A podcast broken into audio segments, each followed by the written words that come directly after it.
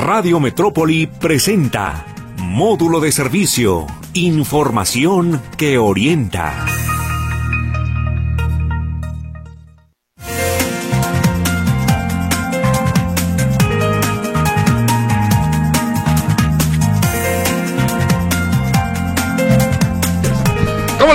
Días, qué gusto saludarlo. Aquí estamos ya en módulo de servicio. Estamos iniciando semana. Si me escucha en la noche, ¿cómo le va? Muy buenas noches. Eh, aquí en Radio Metrópoli, la estación de las noticias 11.50 de AM. Les recuerdo que estamos totalmente en vivo para quienes escuchan a las 10 de la mañana y la retransmisión despuesito de las efemérides de Meche. Ahí nos escucha 10, 10, 15 de la noche aquí mismo en Radio Metrópoli. El WhatsApp ya está abierto, 33 22 23 27 38 para que se ponga en contacto con nosotros, al igual que los teléfonos que en breve estará respondiendo Lulú, 33 38 13 15 15, el más conocido de la Metrópoli y el 38 13 14 21. Además de que en el podcast también nos puede escuchar el día y la hora que guste.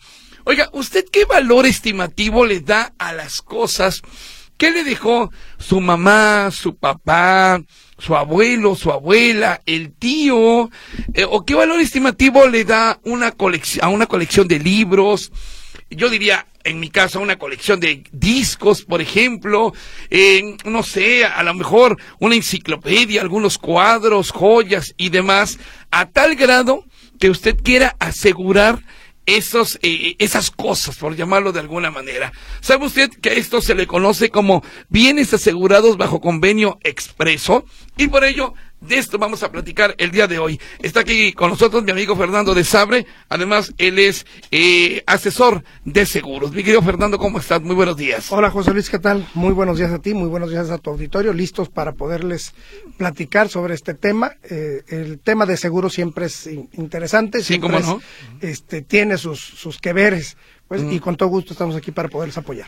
Hace muchos años llamó la atención cuando la cantante Tina Turner decidió asegurarse las piernas, porque decía que eran las piernas más bonitas del mundo y no sé cuántas cosas más. Bueno, y se aseguró las piernas, la señora ya se murió, no sé qué habrá pasado con el seguro, pero si llegan a tal grado, mi querido Fer, de que, que tengamos o queramos asegurar eh, piernas o algún otro, algunas otras cosas estimativas de nuestras vidas, Sí, sí, sí existe. Ajá. En Estados Unidos, bueno, ahí eh, puedes hacer una un convenio con una aseguradora para poder estable, para poder establecer las cláusulas específicas del contrato, hasta dónde llega el, el- el contrato. Eh, generalmente el, el tema de, del cuerpo, por ejemplo, puede asegurarse en un seguro de vida normal eh, y le pones una cobertura que se llama eh, este ay, perdón. Ahor- ahorita nos vamos a acordar. Este, el eh, incapacidad total y permanente, que es, eh,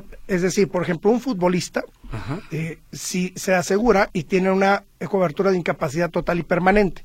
¿Qué es esto? Que si llegara a eh, tener algún problema que le impida realizar el trabajo que realizaba y por lo cual tiene una remuneración, la aseguradora va a pagarle una cantidad de dinero eh, que se haya eh, pactado desde un principio en el contrato.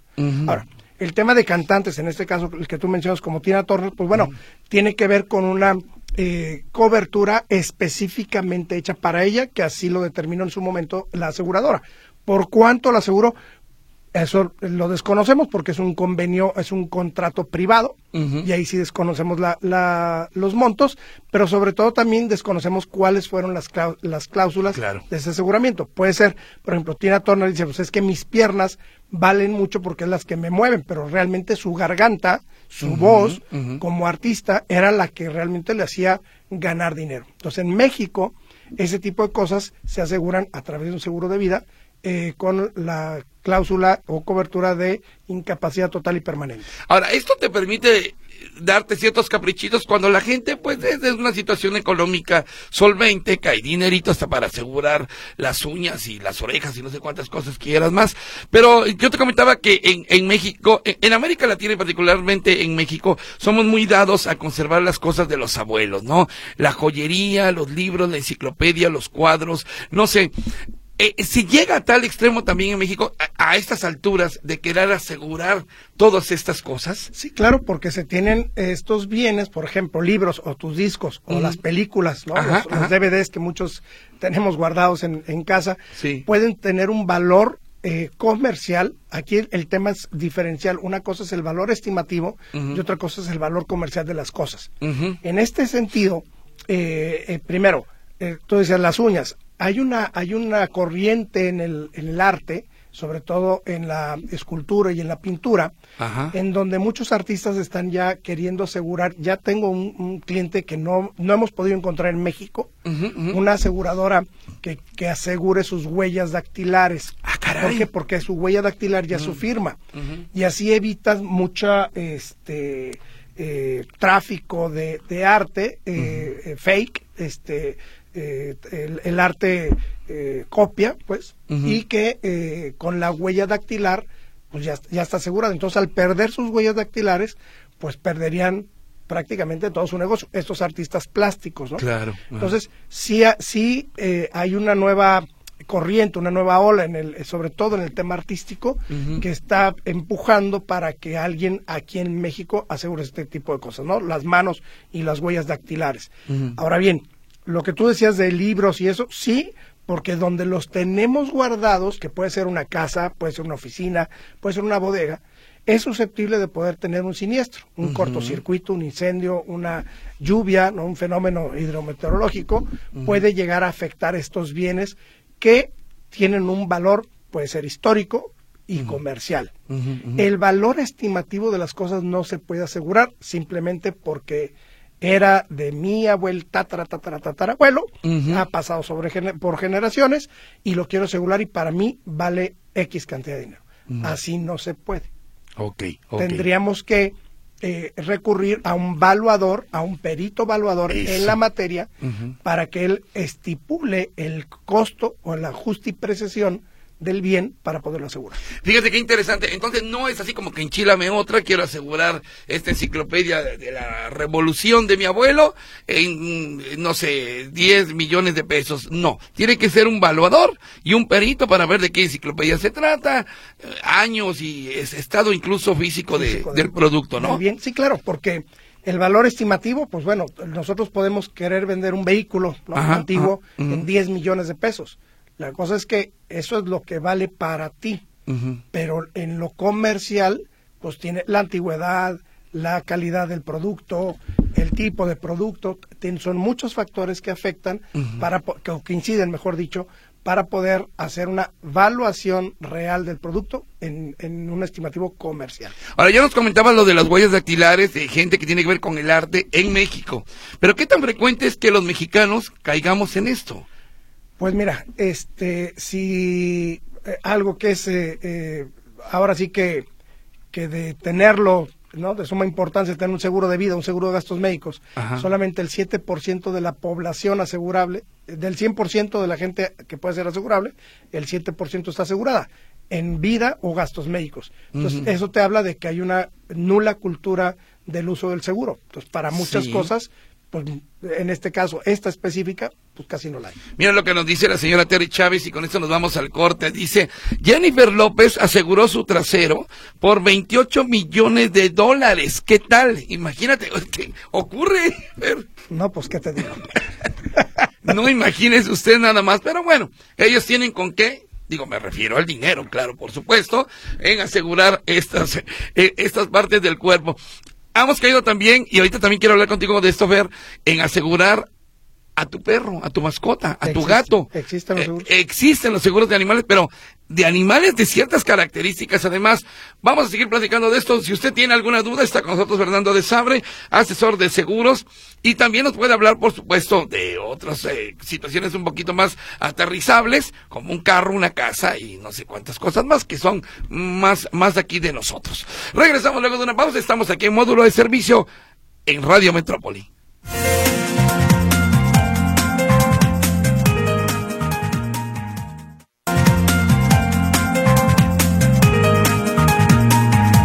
Estamos hablando hoy con el asesor de seguros Fernando de Sabre, que además nos da la, una amplia gama, posibilidad de hablar de todo tipo de seguros. Ya ha estado con nosotros en otras ocasiones, pero hoy justamente lo invité para hablar precisamente de los bienes asegurados bajo convenio expreso, que son esas eh, cosas que se aseguran, pues extrañas, raras, como ya decíamos, las piernas de Tina Turner, las pompas de Jennifer López, pero hay cosas, como le decía, más aterrizables. En el caso, en el caso, por ejemplo, mi querido Fernando, de que ahora está tan de moda eh, las mascotas, asegurar mascotas. ¿Es posible asegurar mascotas o tiene que ver con el tamaño, con la raza, con el precio? ¿Cómo es esto? A ver, sí, sí hay seguros para tus mascotas, sí, sí hay seguros para caballos, sí, sí hay seguros para ganado, bueno, esto tiene que ver con el tema eh, de agricultura. Eh, en el tema específico de mascotas, eh, los seguros que hay son limitados y te y, por ejemplo, en una aseguradora hay tres niveles de seguro de tu mascota. Te cuesta desde 800 pesos, 1500 o 5500 pesos, por ejemplo. Ok. ¿Qué te aseguran? Eh, algún daño que pueda tener la mascota, pero son límites de eh, topados de sumas aseguradas. Es decir, la suma asegurada más alta en, esta aseguradora que te platico son de 100 mil pesos. Lo que le pueda suceder al animalito por 100 mil pesos. Ok. Ahora, ¿Qué, tiene, ¿Qué requisitos te piden? No cualquier mascota se puede asegurar. ¿Por qué? Porque debe de tener un pedigrí, debe de tener un chip, por ejemplo, por, por el tema de, de robo, debe de tener un, chip para poder ser localizable. Entonces te lo aseguran por robo. A lo mejor no vale 50 mil pesos el animalito, pero este, por el tipo de raza pudiera llegar a, cubrirlo. Entonces, sí te piden ciertas características para poderlo asegurar y sí te pide la aseguradora que vayas a ciertas veterinarias para poderlo atender. ¿Qué te pagan? Radiografías, algún medicamento, la consulta o eh, inclusive la pérdida del animalito en, eh, en, la ceniza, es decir, la cremación del, del mismo. Son seguros muy limitados, pero sí este, este tipo de seguros si te piden requisitos, vuelvo a insistir, un pedigrí, un chip y eh, dónde lo tienes, fotografías de dónde lo tienes resguardado, porque no puede estar un, perro que esté en, la cochera, por ejemplo, o en azotea, donde desafortunadamente mucha gente lo tiene aquí en Guadalajara. Ahora, ahora bien, eh, eh, los montos, los montos para asegurar una mascota, por ejemplo, ¿a, cuánto ascienden? Puede ser 1.500, 3.500, 5.500 pesos. Ahora, depende, si tienes un, perro que es de, raza pura, de competencia, ahí sí entra el bien asegurado bajo convenio expreso. Ok. ¿Qué, es esto? Pues ya es un acuerdo directamente con la compañía de seguros para poder asegurar, en este caso, al, al animalito y establecer entre la aseguradora y el dueño de este bien, o de este, de este eh, animal, el costo eh, del animalito y el alcance de la, de la cobertura, que pueden ser lesiones, que pueden ser fracturas, que pueden ser algún tipo de enfermedades eh, este, que le puedan tener el, el animalito. Pero tiene este, estos animales de competencia, de vuelvo a insistir, que son de raza pura, no voy a llevar a mi perrito, este, que es de la Riu, corriente cruzado con de la calle, este, asegurarlo, porque no, no, la aseguradora no, no le va a entrar a este tipo de perritos. Ok, ahora, ¿qué pasa con los vehículos? Vámonos con los vehículos, los vehículos clásicos, los clásicos, el Bocho modelo cincuenta y tantos, eh, no sé, el Valiant, el Opel, todos aquellos vehículos, incluso las carcachitas, ¿no? Que son tan valiosas. ¿Qué pasa? ¿Cómo se aseguran estos vehículos? Hay una norma que te dice que para que sea un vehículo clásico debe tener más de 20 o 25 años de eh, antigüedad del vehículo. Y debió de haber tenido X número de ventas de, de, de, sí, de ventas del vehículo para poderse considerar clásico. De aquí te marcan que para, por ejemplo, yo puedo asegurar o tengo vehículos en este momento eh, de, mis clientes asegurados como vehículos clásicos, pero tienen que tener una norma, deben de pertenecer a un club, deben de tener cierto tipo de placas, o sea, el emplacamiento es distinto porque no es un vehículo de circulación diaria. Entonces debe de tener un vehículo clásico. Si no cuenta con placas de vehículo clásico, el tipo de seguro es completamente distinto. Ahora, estos vehículos se aseguran por robo exclusivamente. ¿Por qué? Porque como no salen a estarlo circulando todos los días en la calle, su riesgo es muy limitado. Entonces, si pudiera bajo convenio expreso poderlo asegurar en cobertura amplia, que es lo que más conocemos nosotros, porque alguien nos puede dañar o nosotros, o sea, es muy difícil que un vehículo clásico choque y tenga la culpa. Al contrario, alguien lo puede chocar. ¿Por qué? Porque no manejan altas velocidades, etcétera, etcétera, ¿no? Eh, y en este caso, este, los vehículos están guardados, solamente salen los fines de semana para llevar a la novia, a la quinceañera, ¿no? Y por eso es que el tipo de seguro es, es distinto para ellos. Y vuelvo, vuelvo a insistir, tiene que tener con el, tiene que ver con el modelo, con los años de antigüedad, la marca y el tipo de em-, emplacamiento que tiene.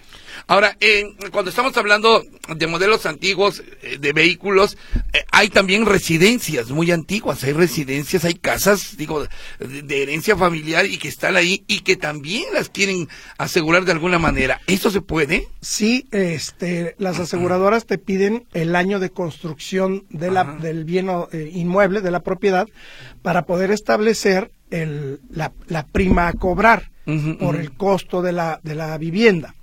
Eh, también se requiere un valuador. ¿Por qué? Porque el, en seguros de casa habitación o de este tipo de viviendas, yo le puedo dar un valor estimativo, pero eh, eh, en la evaluación del bien me va a establecer el costo real o la justipreciación, que así se le llama, del bien por asegurar. Entonces, hay, hay personas que quieren asegurar casas simplemente para un cortocircuito. Y si la casa vale 10 millones y yo la aseguro por 5, ah, estoy asegurando por un 50% menos del valor real. Entonces, en el contrato de seguro se establece que si tuviera alguna, algún siniestro en la propiedad, yo te voy a pagar, y se le llama proporción indemnizable, al 50% del valor que tú me lo aseguraste, porque no fue un, valor justo. Es decir, la aseguradora este, eh, eh, le puso un valor o un precio y sobre eso hizo sus cálculos, pero no era el valor real. Entonces la aseguradora o debía de cobrar más o debía de cobrar menos. ¿no? Entonces, por eso es que es importante en este tipo de bienes inmuebles tener la, evaluación real de la propiedad para poder establecer la prima cobra. Tenemos que ir a un corte comercial, pero de lo que tú recuerdes, mi querido Ver, ¿qué es lo más extraño que has eh, escuchado o que te han solicitado asegurar aquí en México?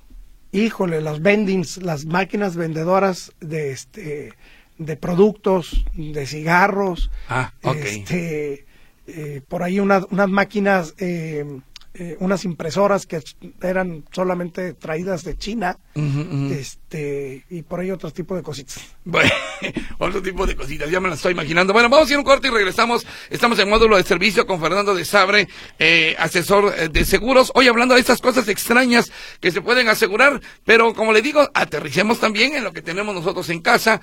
¿Usted tiene alguna duda, alguna pregunta que le quiera hacer a nuestro invitado? Aquí estamos en el 33 22 23 27 38, que es el WhatsApp y en breve ya estarán los teléfonos.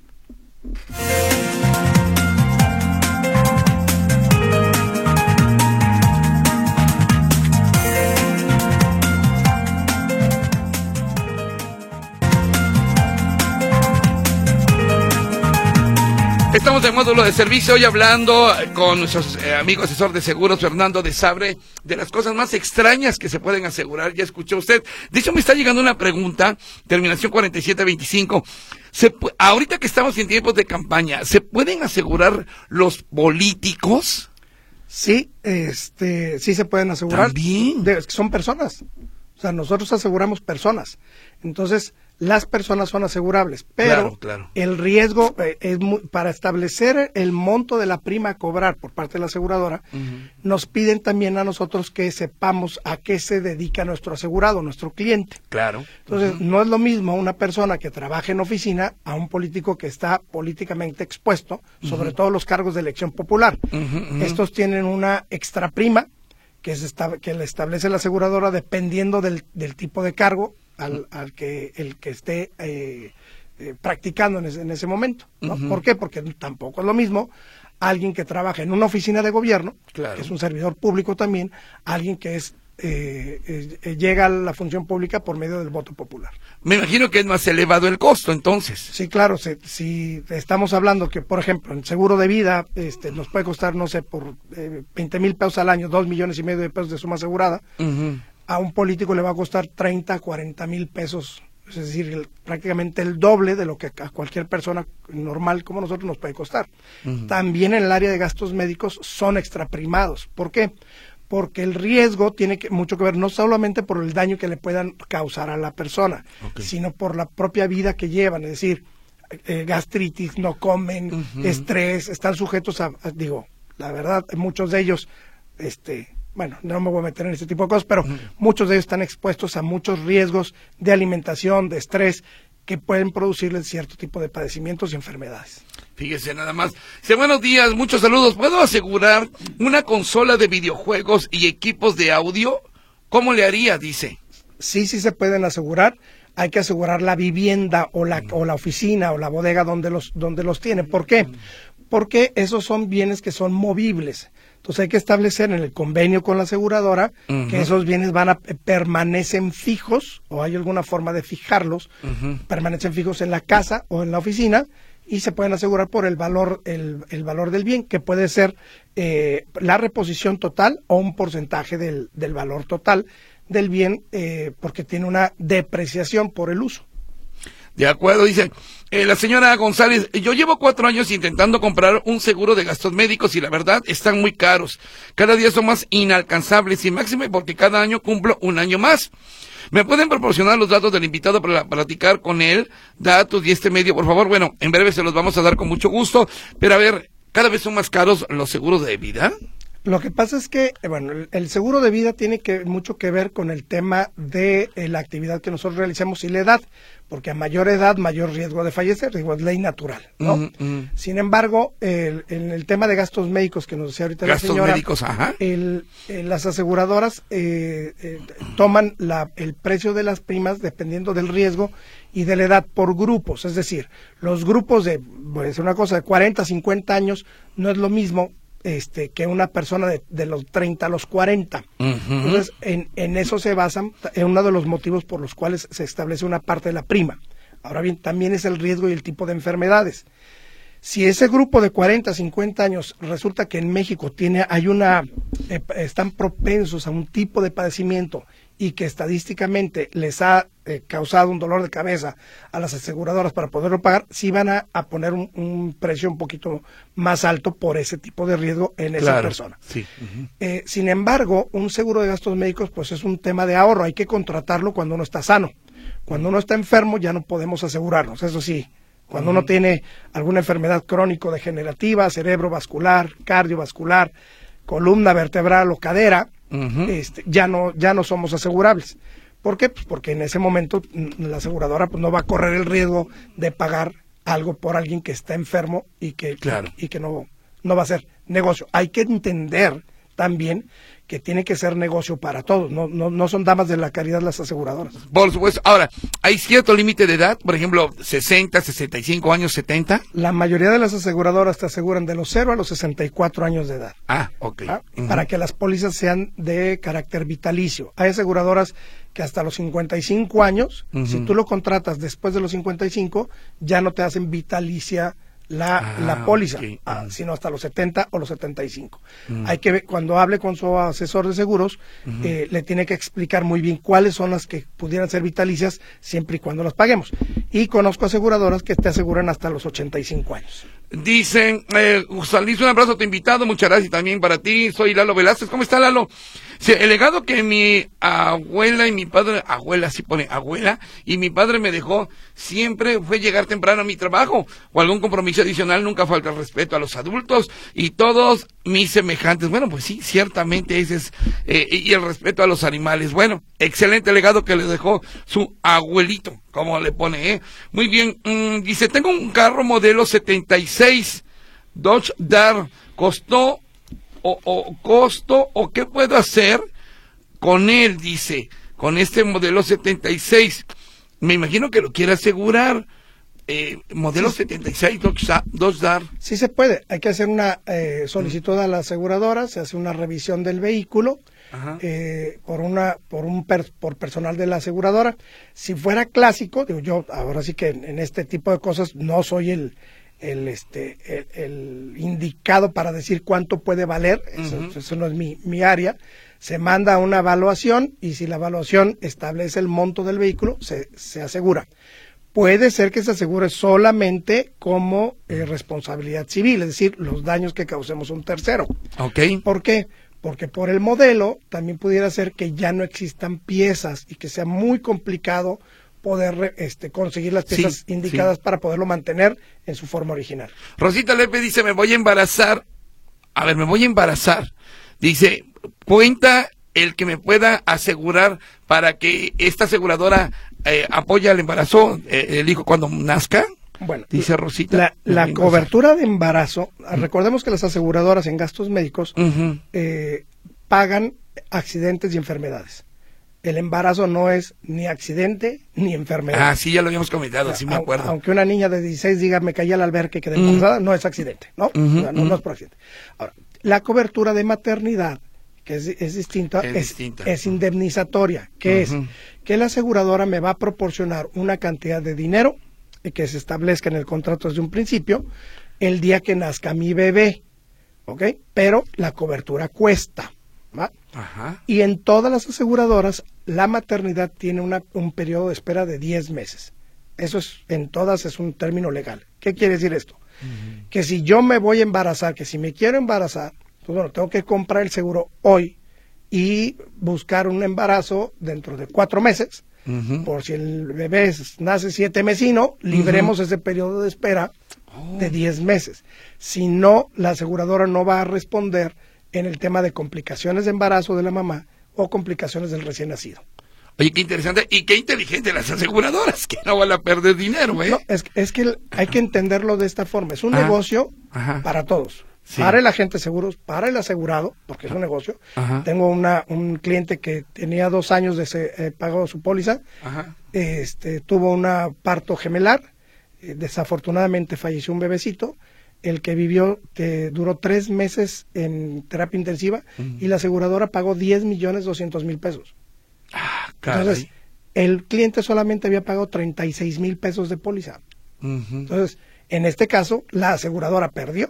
Claro. puto. Entonces, sí, sí pagan los seguros, sí se cubre. O sea, pasando el periodo de espera, en este caso el embarazo son 10 meses, no tiene ningún problema y puede estar cubierto 100, 130, 145 millones de pesos. Eh, por ejemplo, a- haciendo, haciendo cuentas, por ejemplo, estamos en febrero, marzo, abril. En mayo se embaraza la señora.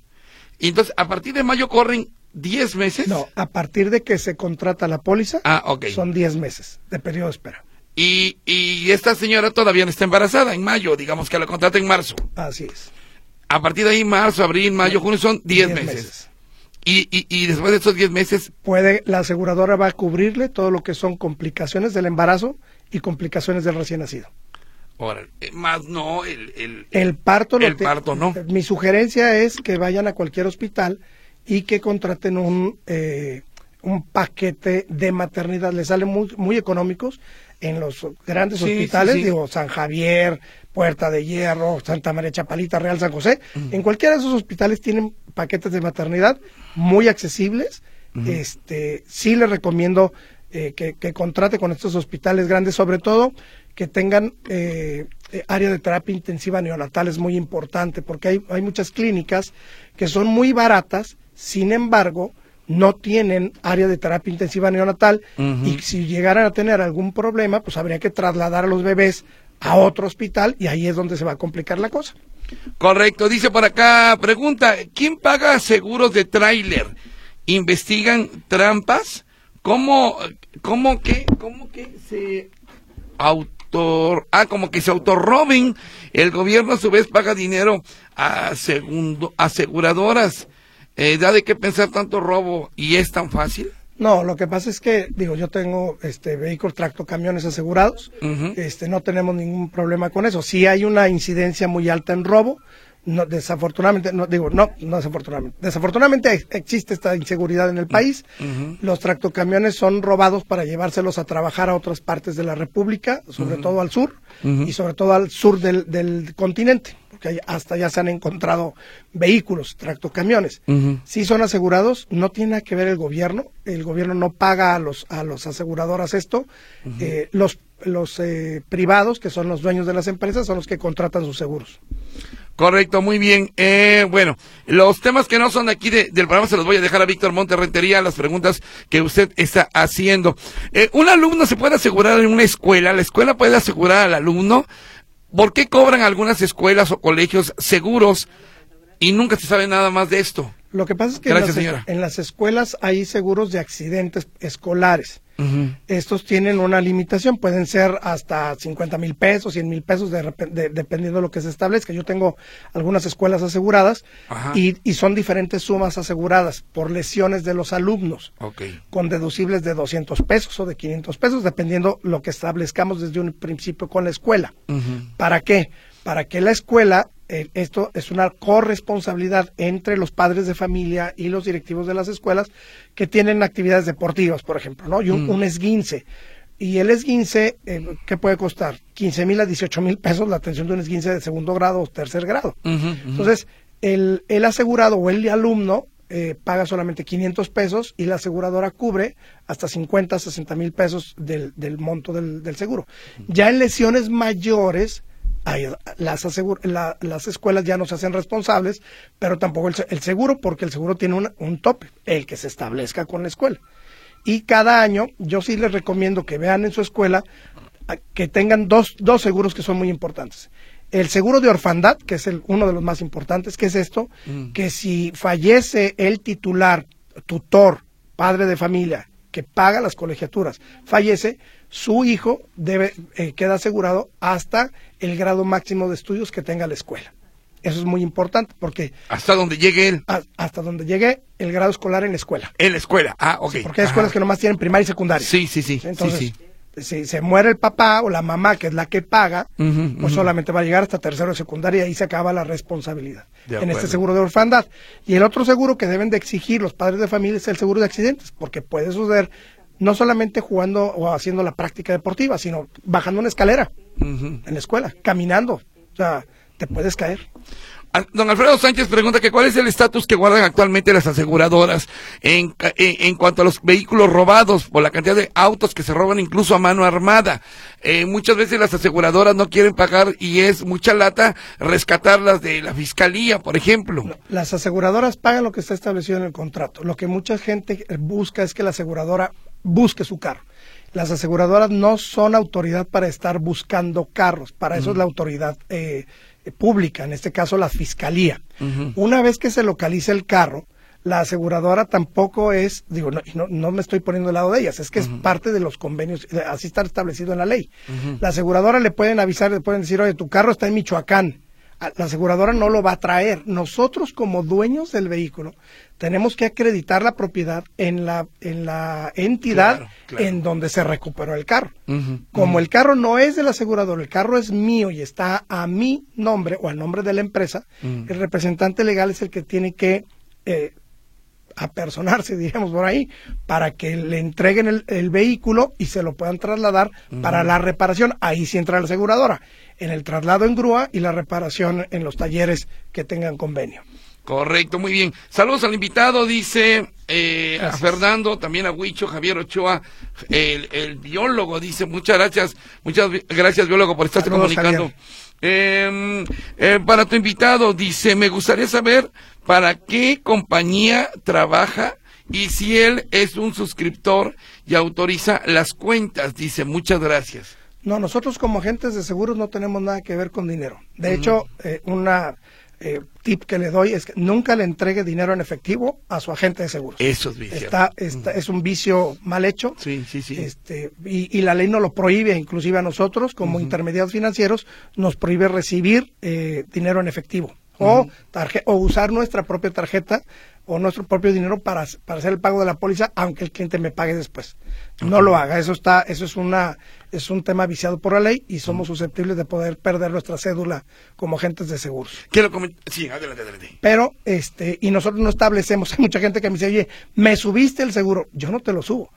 La estadística y la incidencia en las aseguradoras este, suben el, el, el, costo de los seguros, la vida misma, ¿no? Es decir, Hoy, por ejemplo, para atender a alguien en gastos médicos, pues hay nueva tecnología y cuesta, entonces hay que pagarla. Y en tema de autos, ahorita hay un problema porque no hay piezas. Entonces, la aseguradora no es la responsable de tener, comprar piezas. Alguien me decía, oye, ¿y por qué la aseguradora no tiene un stock? No, pues imagínate cuántos carros, de qué modelos y cuánto stock debieran de tener. No ese es el negocio de la aseguradora.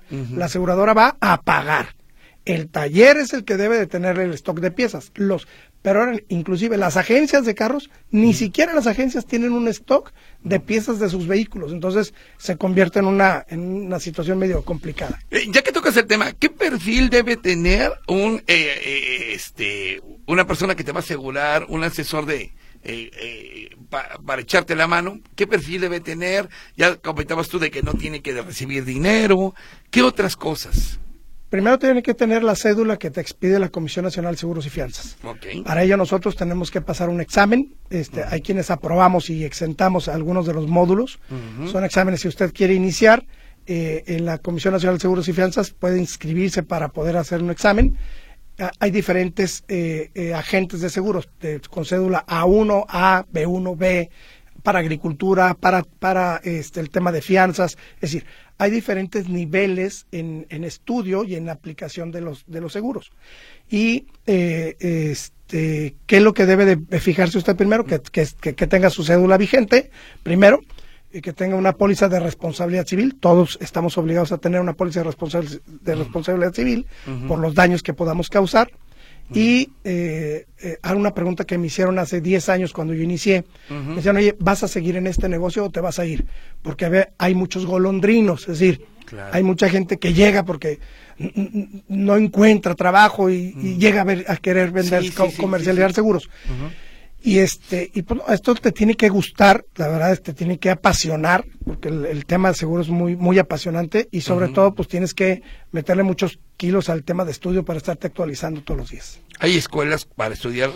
Las aseguradoras tienen sus áreas de capacitación. A mí me toca dar cursos a veces de capacitación. Eh, yo en, Mafre soy gerente delegado, no trabajo para la aseguradora, no, no soy empleado. Es un nivel y una categoría de un convenio especial que yo tengo con ellos.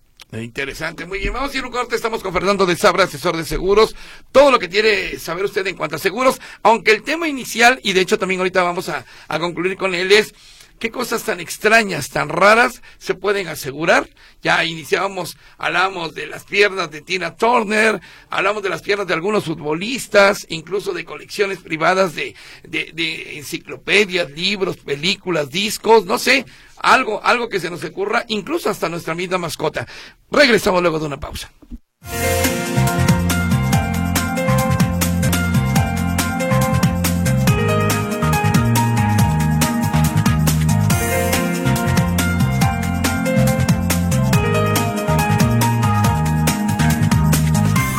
Estoy con Fernando de Sabra, asesor de seguros, y hoy te estamos platicando de algo bien interesante. Fernando, ¿qué pasa cuando no tienes lana para, para pagar el mes, el trimestre, el semestre del seguro y se te pasó el día, se te pasó la fecha? Ok. El, bueno, las formas de pago son anual, semestral, trimestral o mensual. ¿va? Ahora bien, si yo lo pago anual, este, no tengo ningún problema, es lo, es, lo mejor que puedes hacer porque así te evitas la bronca, puedes pagar, hay aseguradoras que te dan meses sin intereses para poder hacer el pago y tú ya lo fraccionas con tu banco. Si tuvieras una, un problema financiero, pues lo vas a tener con el banco, no con el, tu seguro que está pagado y vigente. Hay una jurisprudencia de la Suprema Corte de Justicia de la Nación que estableció en octubre del 2021, estableció una jurisprudencia que dice que los pagos fraccionados mensual, trimestral o semestral, al momento de la fecha de vencimiento, la aseguradora ya no tiene el compromiso de poder atender el riesgo. Eso está establecido en la ley, eso no es tema de aseguradora. Sin embargo, las aseguradoras siempre permiten al cliente un tiempo este, determinado para poder realizar el pago. Nosotros lo que, hace, lo que le pedimos al cliente es que pague por lo menos 30 días antes de su vencimiento o, le avisamos 30 días antes de su vencimiento para que no pueda eh, perder la continuidad de su seguro. ¿Por qué? Porque si yo lo dejo de pagar este, y pierdo la continuidad del seguro, pues ahí sí que ya no, ya no hay responsabilidad de la aseguradora por atenderlo. Bueno, muy bien. Dice, buenos días, una duda. Mi hermano trabajaba en una, en una transnacional y tenía seguro de vida. Lo pensionaron por enfermedad general definitiva. Pero en la aseguradora me dijeron que seguía el seguro de vida, pero no pagamos anualidades, es correcto, dice, gracias anticipadas, o sea, ya no pagaron las anualidades. Y luego dice, por cuestión económica, ya no pude pagar mi seguro de gastos médicos mayores. Tengo 57 años, ¿lo puedo volver a contratar cuando me pensione a los 60 años? Dice gracias anticipadas. Entonces son dos preguntas a su hermano. El problema.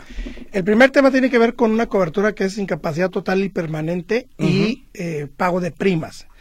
Ya no se pagan primas porque debió de haber tenido en ese contrato, en ese convenio con la empresa, el hecho de que la incapacidad total y permanente le exima de pagar los, los, las primas y sigue asegurado hasta que la persona fallezca o se dé de baja de la empresa. Ah, ah ahí tiene que ver eso.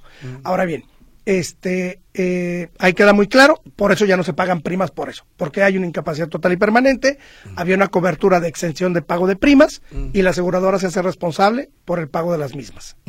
Es el primer tema.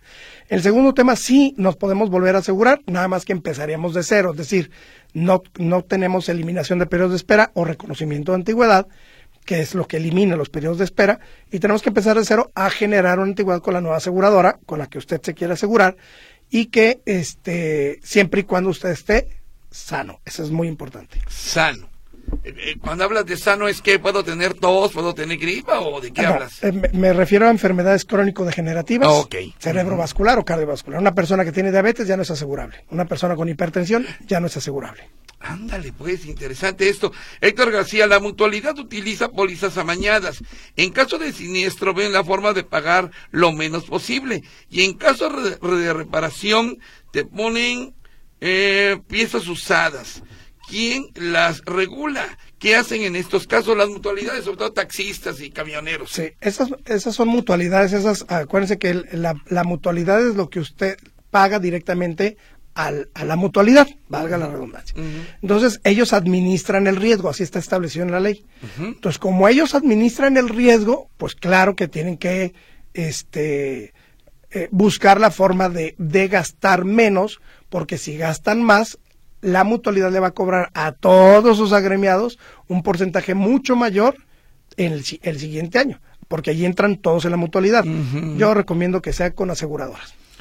Interesante esto. José Luis, también hay aseguradoras que no pagan nada y por eso hay que investigar e informarse bien a cuál aseguradora eliges, porque muchos agentes ofrecen muchos beneficios con tal de vender el seguro, dice Adriana R. de Tlaquepaque. Mire, para vender, cualquiera puede vender chicles en la esquina. Para asesorar, cheque bien que tenga una cédula de la Comisión Nacional de Seguros y Fianzas. Ok, dice, buenos días, saludos de Juan Carlos Márquez. Me robaron una camioneta que estaba en arrendamiento. Cuando se encontró la cuando se encontró, la arrendadora no me ayudó en nada en los trámites, diciendo que el vehículo no era mío, cuando se había terminado el contrato de arrendamiento. Eh, saqué el vehículo del corralón, ya estaban esperándome en la puerta del corralón, gente de la arrendadora con papeles en mano diciendo la camioneta de nosotros y se la llevaron a sus instalaciones. Entonces, ¿De quién es la camioneta? Al final me la entregaron, pero fue un calvario. Perdón por lo largo del mensaje, pero era necesario. Las aseguradoras ni siquiera me quiso ayudar. Él, habla de GNP. Pero primero lo felicito, Juan Carlos, por su puntuación. Excelente, porque sí le entendí. Ahora sí a la llamada. Mire, aquí muy, muy sencillo. La, eh, cuando tenemos un vehículo en arrendamiento, el vehículo no es, no es de nosotros. Nosotros estamos pagando una renta. Claro. Y estamos obligados a pagarla. Cuando sucede una pérdida total por daños o por robo, tenemos que ir a la arrendadora, a la financiera, a, de forma conjunta levantar todas las actas ante la fiscalía y ante, ante la aseguradora que ellos nos, nos dieron para poder dar la baja del convenio y del contrato que ya, del bien que ya no existe. Tenemos 30 días para que la aseguradora pague el bien porque para que se declare inexistente. Es decir, de un robo que no aparezca en 30 días. Si aparece antes de, de los 30 días, tenemos que caminar junto con la arrendadora para ir a hacer todos los transmitología y se tiene que meter al taller para la reparación porque pudiera ser que tuvieran alguna cosa así y esa sí es obligación de nosotros, está establecido así, pagar el deducible para la reparación. Si fuera pérdida total, la aseguradora le paga a la arrendadora el valor del vehículo asegurado y la arrendadora tiene la obligación legal de devolvernos a nosotros lo que ya pagamos. Ah, mira, interesante. Pero no deja de ser un cohete. Claro, pero acompáñese de un buen asesor de seguros y con todo gusto. José González, yo tuve un auto asegurado, tuve un accidente y nunca me, eh, ¿me qué? Me auxiliaron. Para mí son un fraude, dice José González, no le ha ido bien. Bueno, yo en la aseguradora que tengo me ha ido muy bien, es lo que sabe cada quien.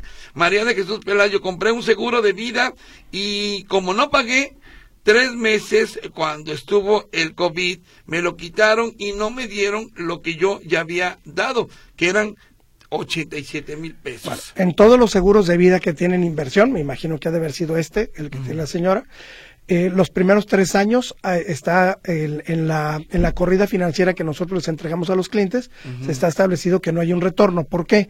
Porque hay algo que se llama reserva matemática. Esto está establecido en la ley que las aseguradoras tienen que hacer generar una reserva matemática con la prima que se paga para poder hacer frente al, al, al siniestro. Entonces, por eso es que los primeros tres años, si usted cancela, no se le paga. Ahora, si no tiene la posibilidad de pagar, bueno, es que quiere decir que estuvo mal planeado su seguro porque este eh, debió de, haberlo hecho de, en cierta forma que pudiera tener continuidad independientemente de que se quedara sin trabajo o sin ingresos. Eh, José Martínez, si sufres un accidente y no sabes si es pérdida total, ¿pago mi seguro en mensualidades? ¿Hasta cuándo debo seguir pagando el seguro? Ok. Si lo paga en mensualidades, tiene, el aseguradora le va a retener una pérdida total, le va a retener el monto que restante a cubrir por la anualidad. No es que si lo paga mensual, hasta ahí se termina la responsabilidad. Las pólizas son anuales y las primas son anuales. Que se fraccionan es otro boleto. Eh, María de Jesús Barbosa, mi hijo sufrió un accidente en motocicleta y ya no puede trabajar. Tiene 46 años. ¿Puedo asegurarlo? Tiene, tenemos que ver qué tipo de lesión tiene, cómo se cómo se, se diagnosticó la lesión, que pudiera ser, este, se puede asegurar, pero tendría tendría que valorarlo la aseguradora para extraprimarlo o bien dependiendo del tipo de lesión que fuera como cualquier persona normal. Francisco Rodríguez dice, "Mi hermano se accidentó tres veces en el mismo trabajo, ya no puede trabajar en seguro, el seguro no lo quiere eh, no lo quieren mencionar rodillas, cartílago de fractura y donde, bueno, o sea que el seguro no lo quiere reconocer que se accidentó. Ok. 55 años tiene. Ok. El, aquí el, tema hay que ver eh, cuál es el convenio que tiene la empresa con la, con la aseguradora. Y si, le, y si la empresa le renovó el seguro después de su, primer siniestro. Si le cubrió su primer siniestro, le va a cubrir hasta la suma asegurada que tenga pactada. Por eso hace un momento comentábamos. hay, hay empresas que nos aseguran, que nos dan esa prestación, pero la suma asegurada es muy baja. Entonces, hasta ahí es responsabilidad de la aseguradora. Después ya no va a cubrir. Buen día. Yo tuve seguro de vida en mi empresa por 32 años o 33 años. Cuando me jubile, ¿se termina ese beneficio? Sí, porque se termina la relación laboral con la empresa.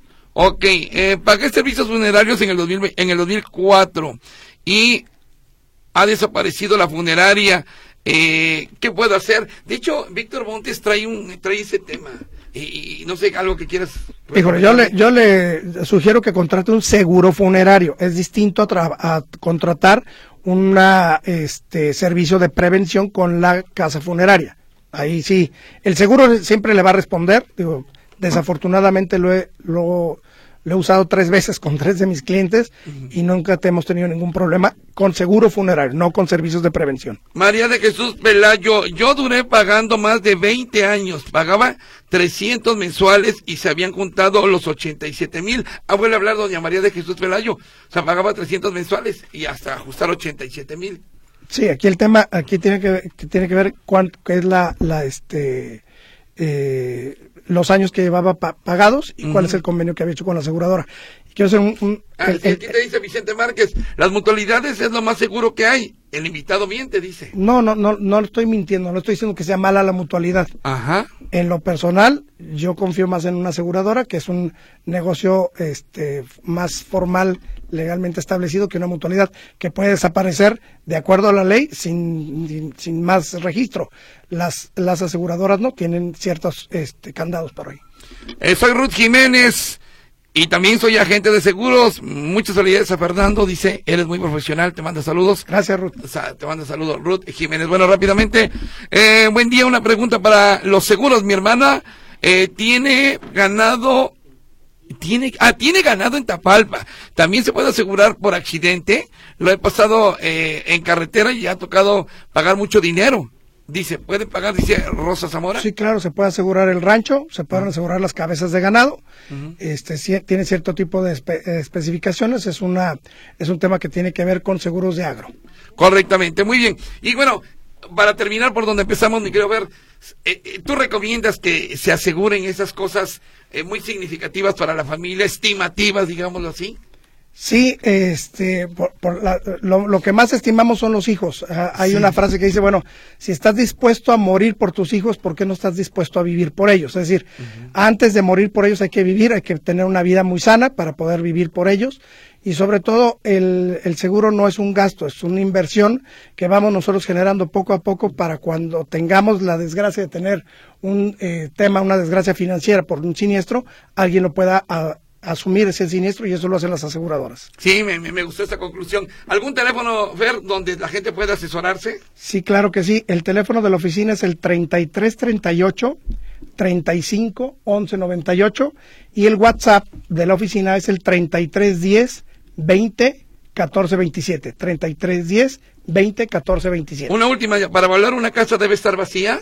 No, pues te- te- puede tener contenidos. Correcto. Mi querido Fernando de Sabre, muchas gracias por estar aquí con nosotros, asesor de seguros, y siempre nos deja y nos da mucha orientación. Nos encanta platicar con él. Por eso, aquí nos veremos próximamente. Estamos a la orden. Muchas gracias, pásela bien. Aquí nos escuchamos mañana a las 10 de la mañana.